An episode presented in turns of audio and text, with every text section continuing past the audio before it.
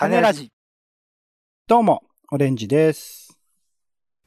私の好きな映画、まあ、近年はやっぱりこれですかね。南極料理人です。ポンです。世の中全部種にしよう種ラジ。よろしくお願いします。よろしくお願いします。みんなで話したい雑多な話を少しゆっくり丁寧におしゃべりします。丁寧な雑談のコーナーです。うん。はい。今回は、えー、割と普通に映画の話をしたいということで、えーうん。僕が最近見て、これ面白かったなと思っていたら、オレンジさんも見てるというのを聞いたので、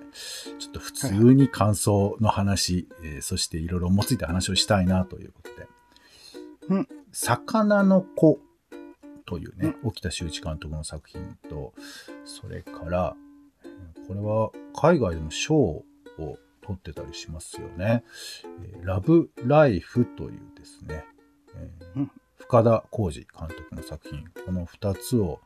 見た話をしたいということで、はい。よろしくお願いします。お願いします。はい。で、えっ、と、ちょっと簡単にね、あの、概要をよお伝えしましょうか。まず、魚の子です。はい。えー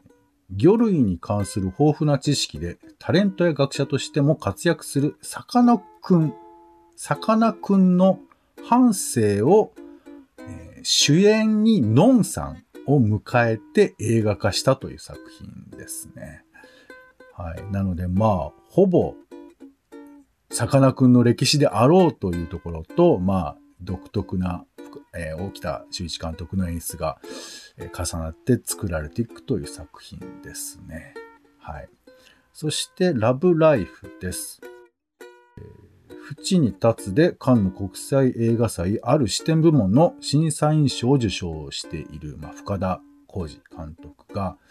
えー木村文乃さんを主演に迎えて描く人間ドラマということで、えー矢野明子さんの1991年に発表したアルバム「ラブライフの中に収録された同名の曲がモチーフになってそこから発展した作品ということなんですね。うんはい。という、まあ、2作。たまたまこの2022年の9月の上旬から公開をされている映画でして、はい。私、ちょっと、どっちも珍しくパンフレットを買った映画でして、うんどっちも、なんていうかこう、僕の中での一言感想で言うなら、わかりにくいものをずっと見てる感じなんだよね。まあ、例えばその、魚の子の方で言えば、えーまあ、これは広告でもいっぱい出てくるんで、全然言っちゃってもいいと思うんですけど、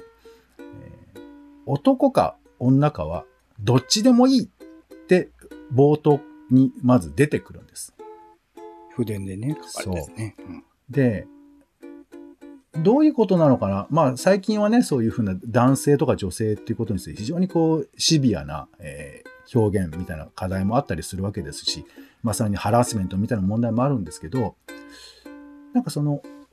男か女かどっちでもいいと言われて、で、さらに見ていくと、ノンさんが主演で、で、さかなクンの話で、あれどういうことなんだろうっていうふうな、曖昧な頭の中で進んでいくんですけど、この曖昧なままでいい、いいんだって思って見た映画なんですよ。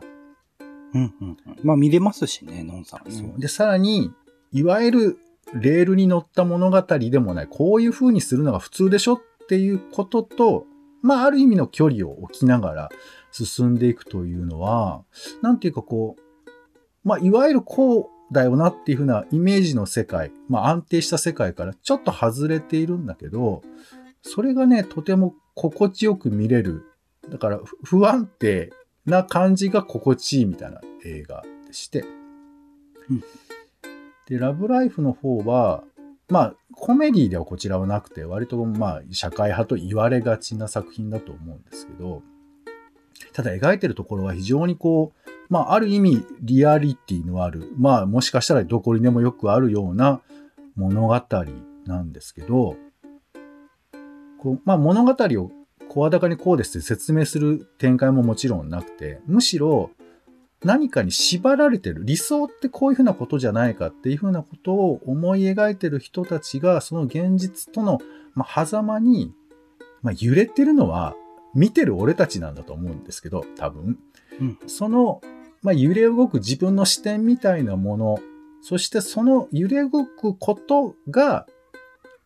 許容されていくことが生きることなのかなと、まあ俺は思ったけど、まあなんかそんなことすら思っちゃうような作品で、これもだからすごく不安定なままずっと見続けてるような作品で、まあ僕の中でなんかこう2作とも全然テイストは違うんですけど、この曖昧な感じ、不安定な感じっていうふうなものを、とどう付き合っているか。だから僕らが普段不安定なのとどう付き合っているのか。そして、この不安定なものが結構怖いって思ってる感覚もきっと僕らあるだろうなとか、なんかそんなことを思った作品なんですよね。まあなので、まあちょっと今僕は勝手にまとめましたけど、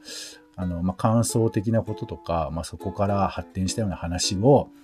ネタバレありで、えー、ここからお話ししたいと思いますので、はい、あの、お姉さんも存分に、うん、そしてあの、もしご興味ある方、聞きたくない方はですね、一旦止めていただいて、えー、後ほどお会いしましょうということですが。はい。ということで、まあちょっと僕の感想っぽいことも言いましたけど、オレンジさん、あのー、まあ魚の子、ラブライフ、はい、いかがでしたか？あんま共通して見てるって感じでもない、あの、うん、重ねて見てるところもそんなないんですけど、うん、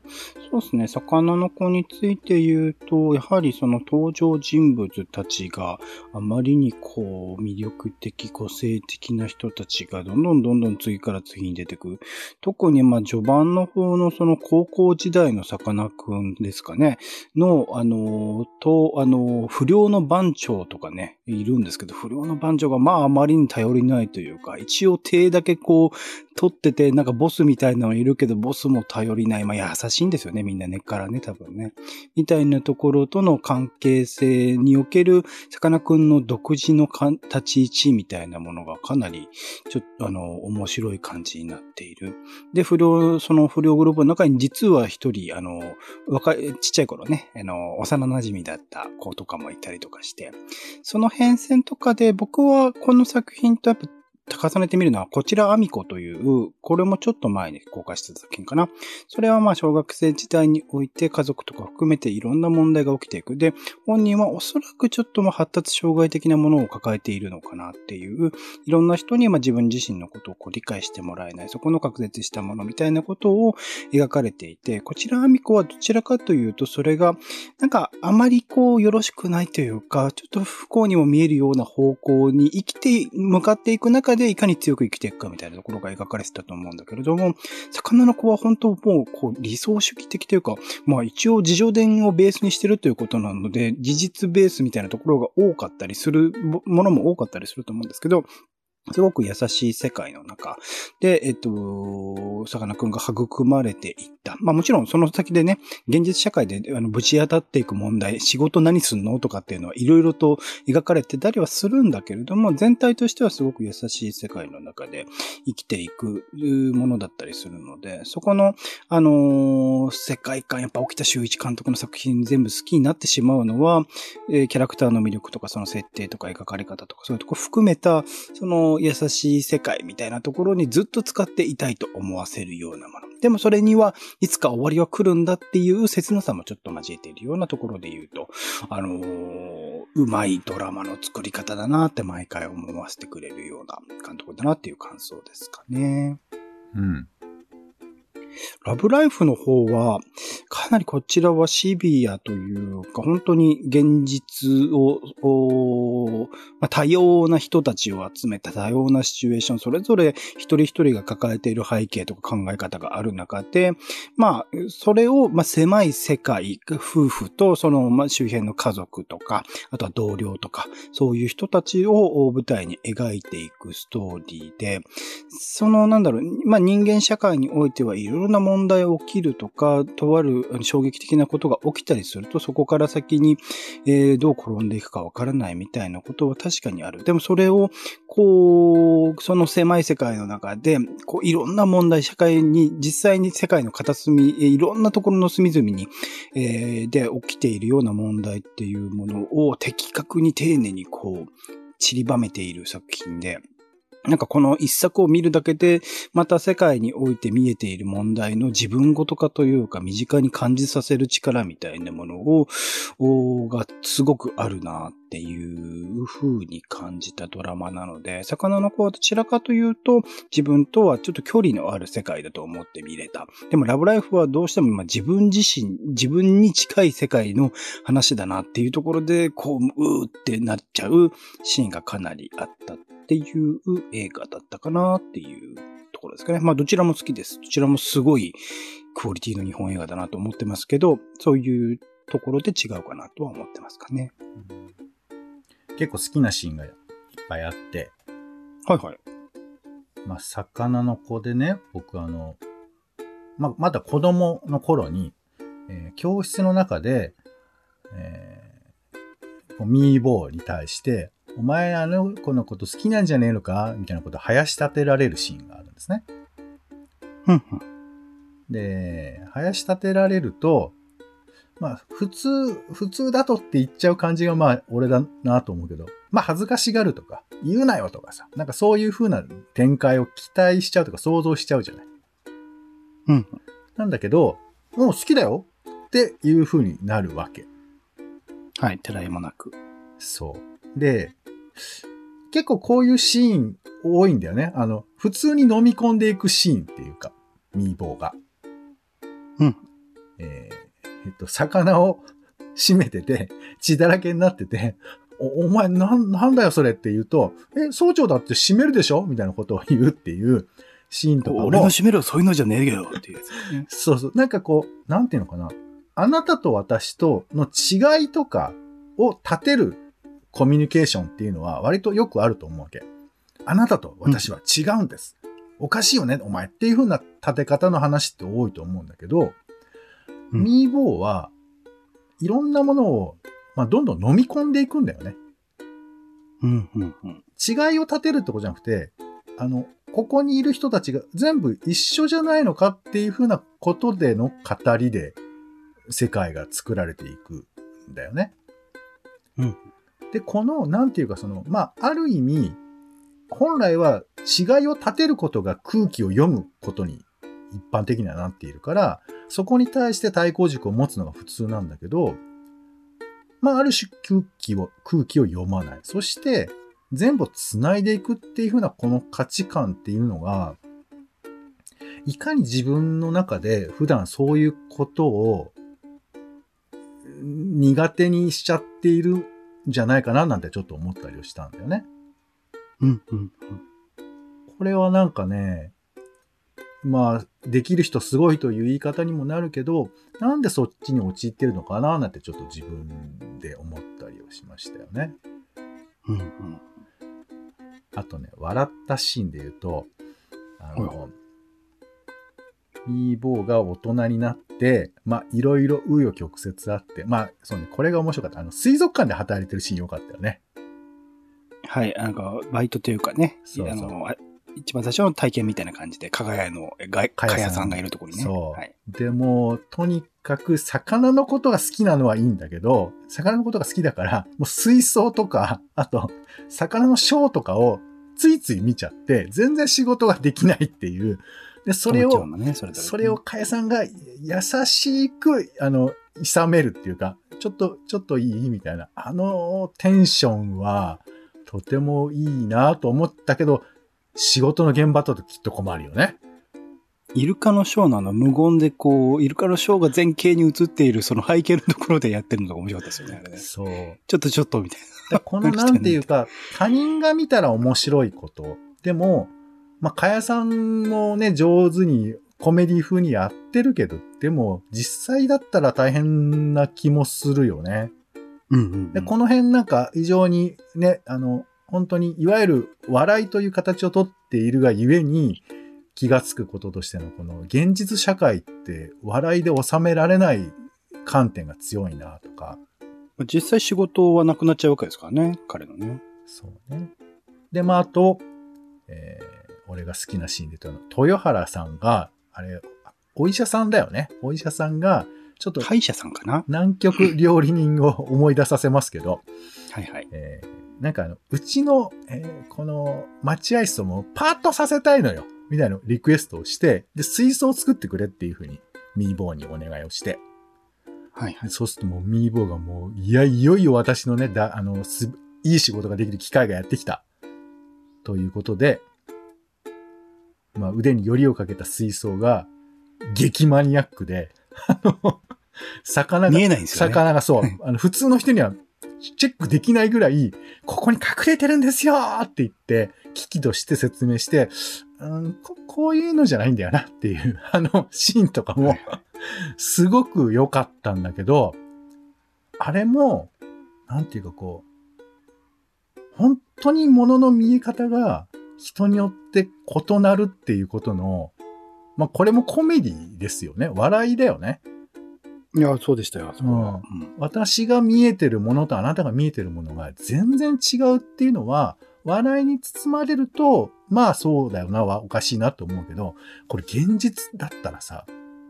オファーされた原稿と全く違うものが上がってきたらびっくりするじゃん。もう怒られるってか、直し大変ですよね、あれね。っていうことになるじゃない？だからなんか、その、面白く僕が見てるシーンって、多分こういうギャップみたいなものを、まあ笑ってるんだけど、なんかこうちょっと旗と冷静に思うと、俺って何に笑ってるのかなとかも思ったりはするわけ。うんうんうん。これは面白いと思ってるんだけど、何を面白く思っているのか。そしてこの面白いという感覚のちょっと後ろ側に、なんかちょっと寂しい気持ちとかもあったりするのかなとか。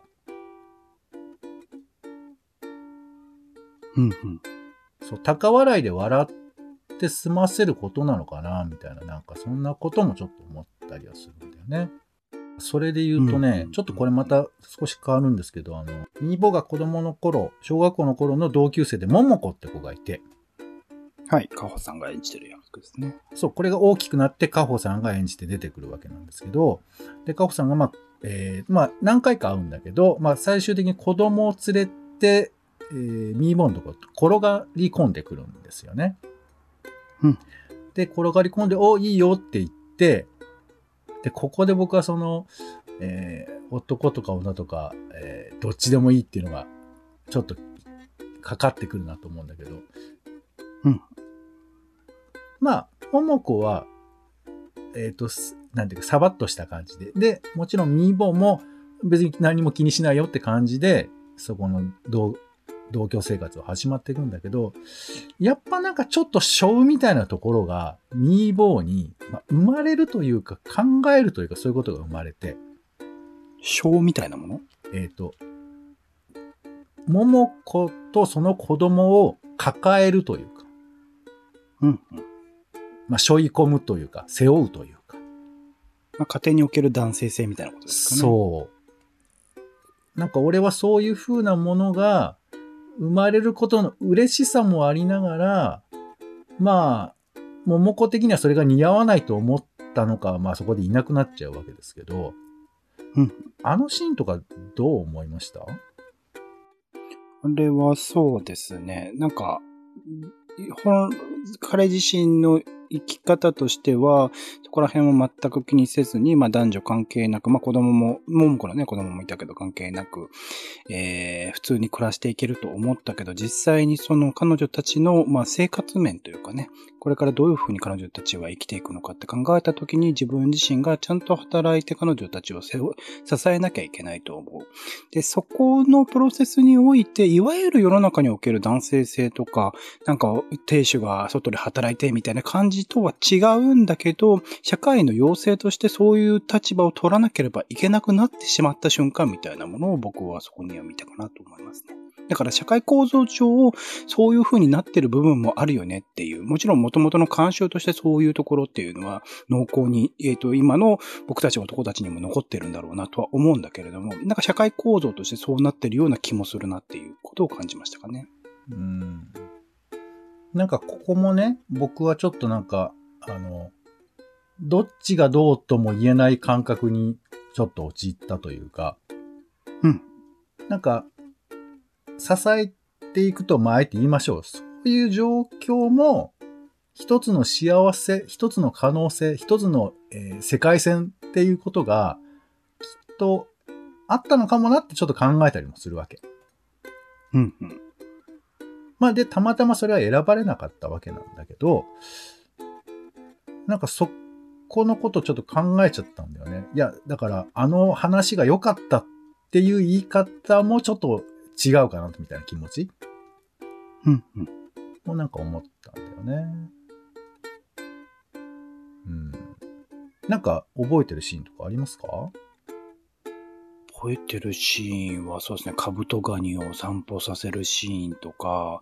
お父さんがタッコ、タッコかわいいってつかみ、ーボーが捕まえてきたものをバッタバッタ叩いて殺す、殺して食べるシーンとか、いいですね。あの、やっぱり、現実って何なのかっていうふうなことを急に突きつけられる感じとかってのは面白いよね。なんかそこになんか生き物が存在するとなんか一気にリアリティを増すような気もしますね。なんか人間のルールとか関係なく生きている存在がいるっていうところで、ああ、リアルだなって思うところは多いかもしれないですね。うん。まあ、カブトガニの散歩はわからないけど、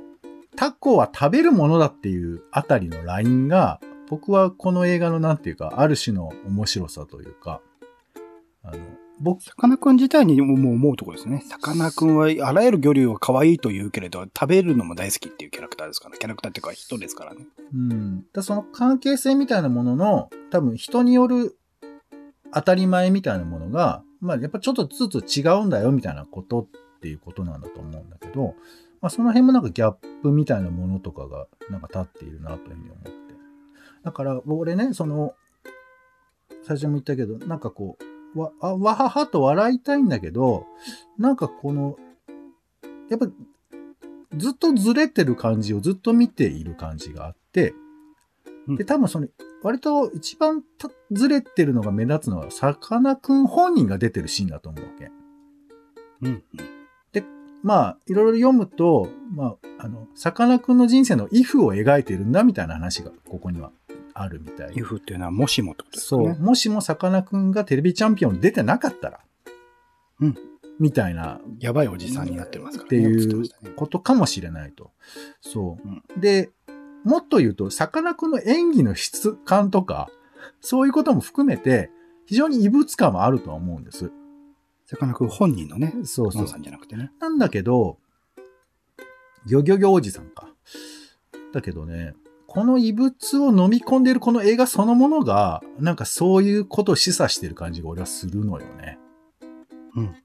だから、異物込みでこの映画が存在しているんだよ。全く違う視点っていうのが両方共存しているんだよっていうのが、まあ、この映画における結構大きい要素かなと思ってて。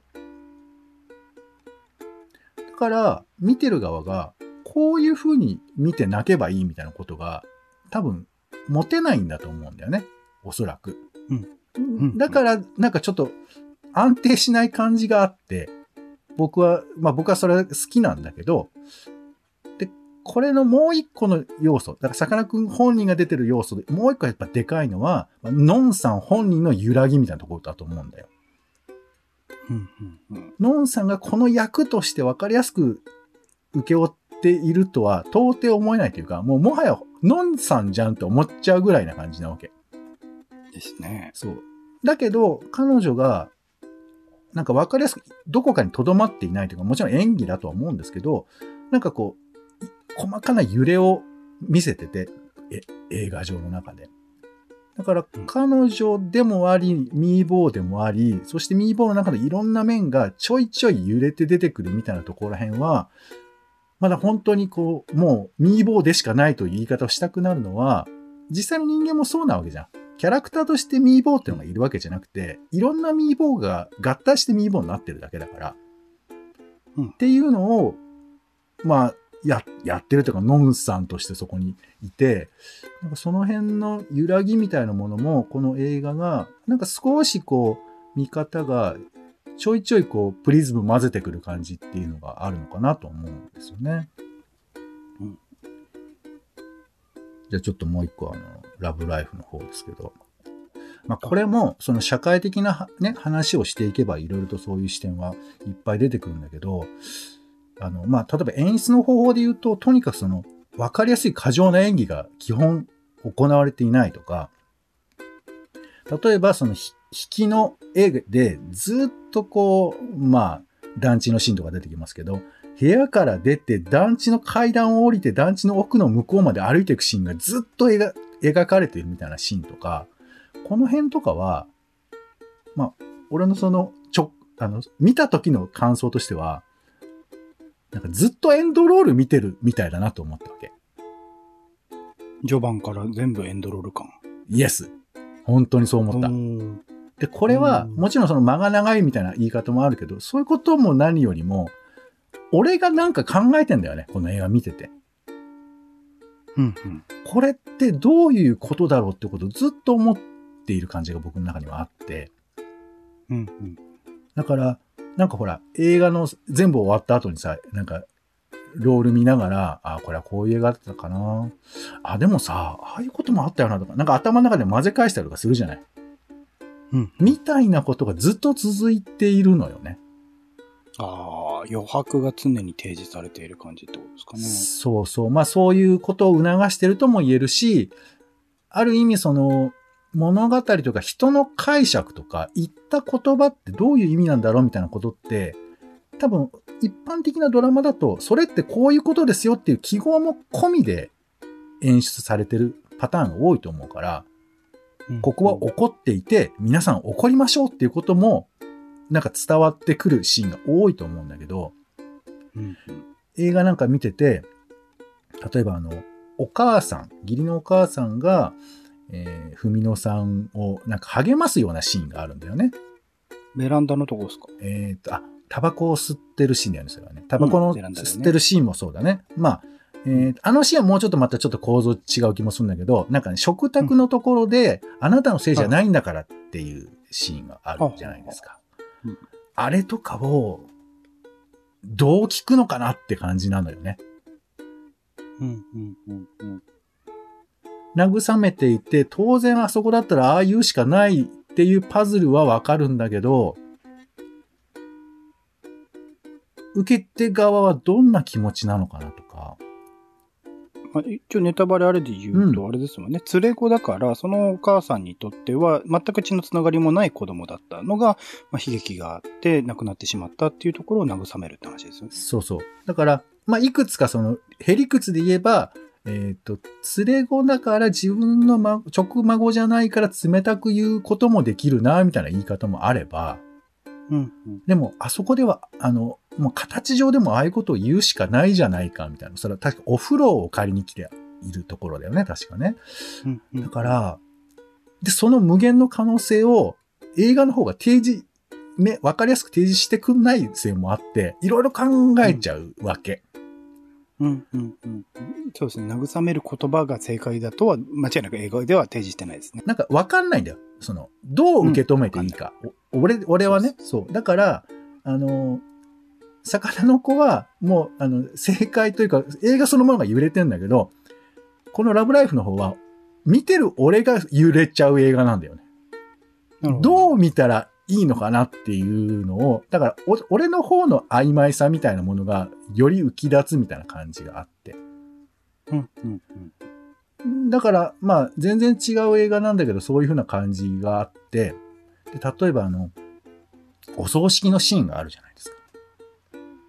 はい。で、お葬式のシーンで、まあ、もう本当に急なことで、で、しかもおそらくだけど、お葬式って言ったって多分亡くなってから本当すぐに、翌日か翌々日ぐらいに葬式は多分やってると思われますけど、うんうん。で、そこでまあ元夫がやってきて、え皆さんのーね。そう、文野さんを、まあ、ぶん殴るシーンがあるわけですけど、うん。あれとか。で、自分も殴るってね。はい、その後ね。そうね。あれ、どう思いました？では、だから、まあ、衝動的にというか、まあ、自分自身からはその子供実の子は離れて文野さんと一緒に暮らしていたというところでもあったりするので、そこにはある種の文野さんに預けた責任みたいなものを託したつもりでは元夫はいた。で、その衝動的に死なせてしまったことについて怒りが湧いて殴ってしまったが、まあ、よくよく考えるまでもなく自分自身が、まあ、不甲斐なくて別れてしまったみたいなところも背景としてはあるから、それに対する自分自身の怒りの方がより強く、本人には来て何回も何回も自分を殴るっていうシーンに至ってるっていうところかなとは思いますけどね。うーん、そうか。何もできなかった自分のこのどうしようもない感情を、まあ、爆発させた一発目に、まあ、文野さんが当たっちゃったみたいなことでもあるってことか。そうですね。まあ、彼女に向かって向いた怒りと自分自身に向かって向かった怒りはまた違うもののような気はしますけど、そうですね。うん、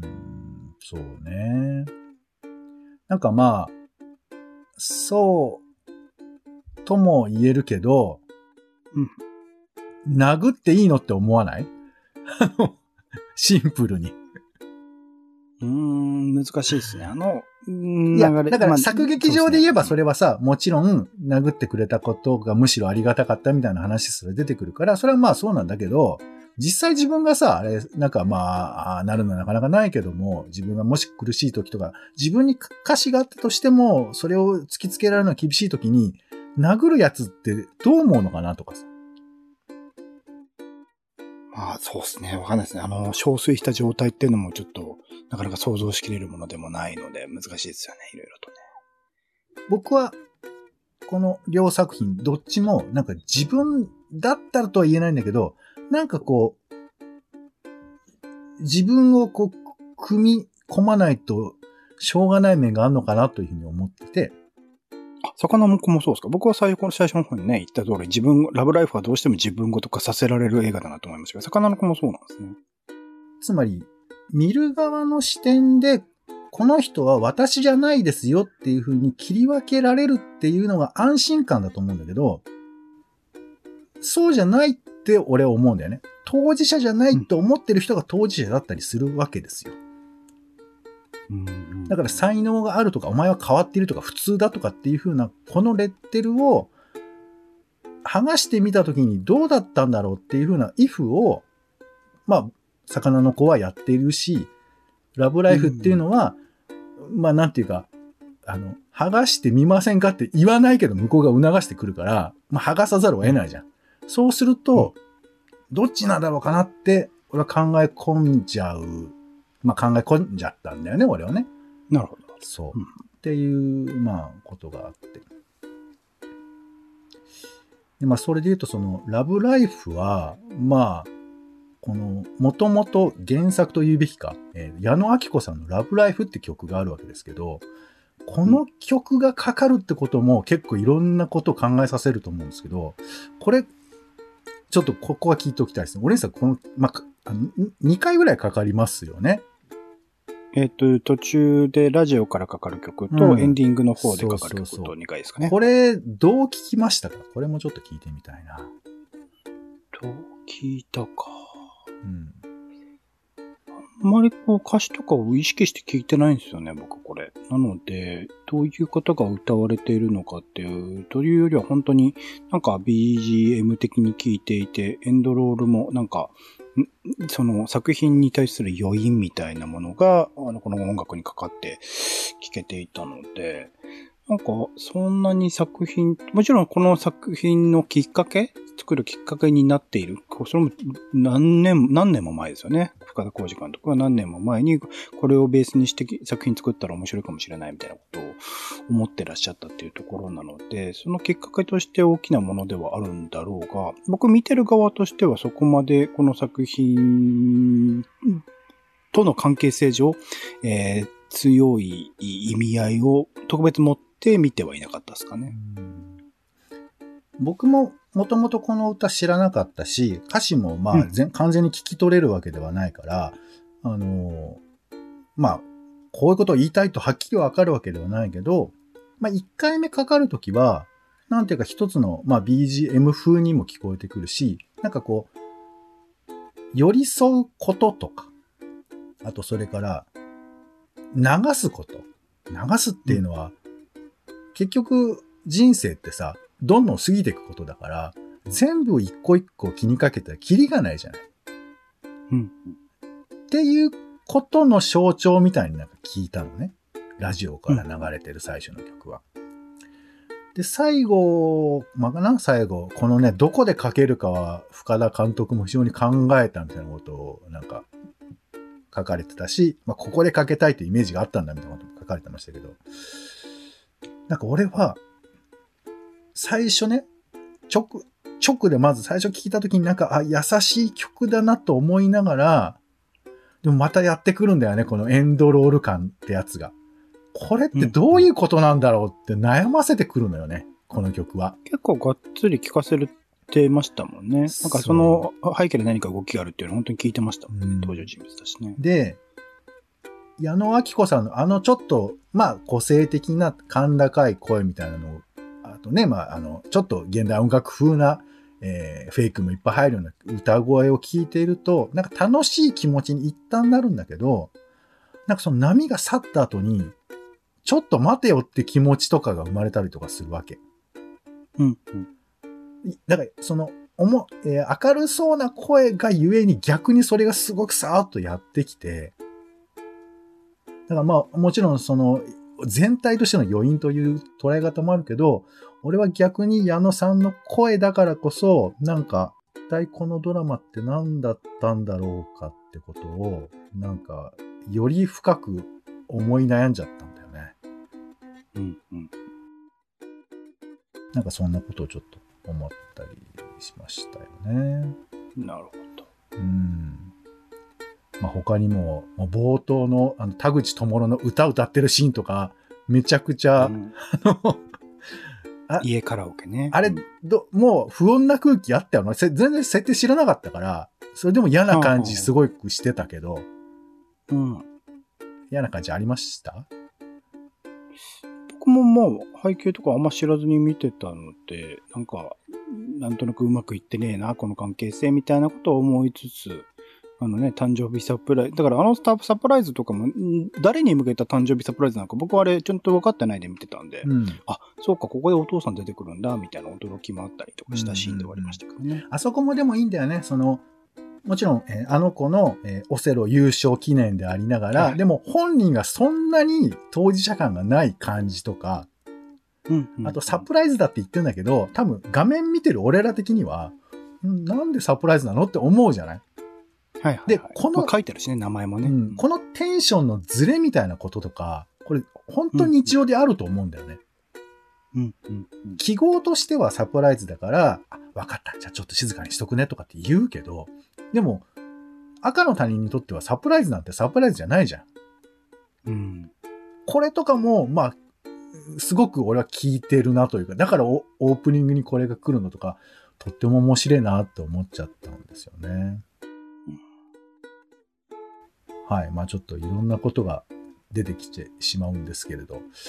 なんかまあ僕の中ではこの曖昧な映画という風なくくりで、まあちょっと大きいくくりなんですけどね。あの、くくれたなというふうに思って、皆さんがちょっとどんな風なご感想をお持ちになったのか気になるところではあるんですが、はい。こんなところで終わりましょうかね。はいはい。はい。お姉さんもありがとうございます。はい。はい。ということで今回は丁寧な雑談、映画の話をしてみるということで、はい。映画、沖田修一監督の魚のこと、深田浩二監督のラブライフの感想を喋るという回でございました。お相手は、えー、ラブライフで、ろうの方と文野さんが手話で喋ってるのを聞いている長山さんの顔がね、めちゃいいんですよ。これもちょっと覚えておいていただけると。ポンと。オレンジでした。種ラジ、また。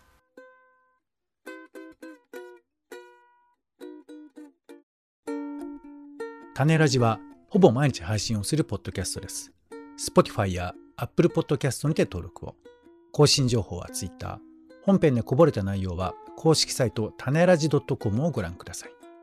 番組の感想やあなたが気になる種の話は公式サイトのお便りフォームからお待ちしています。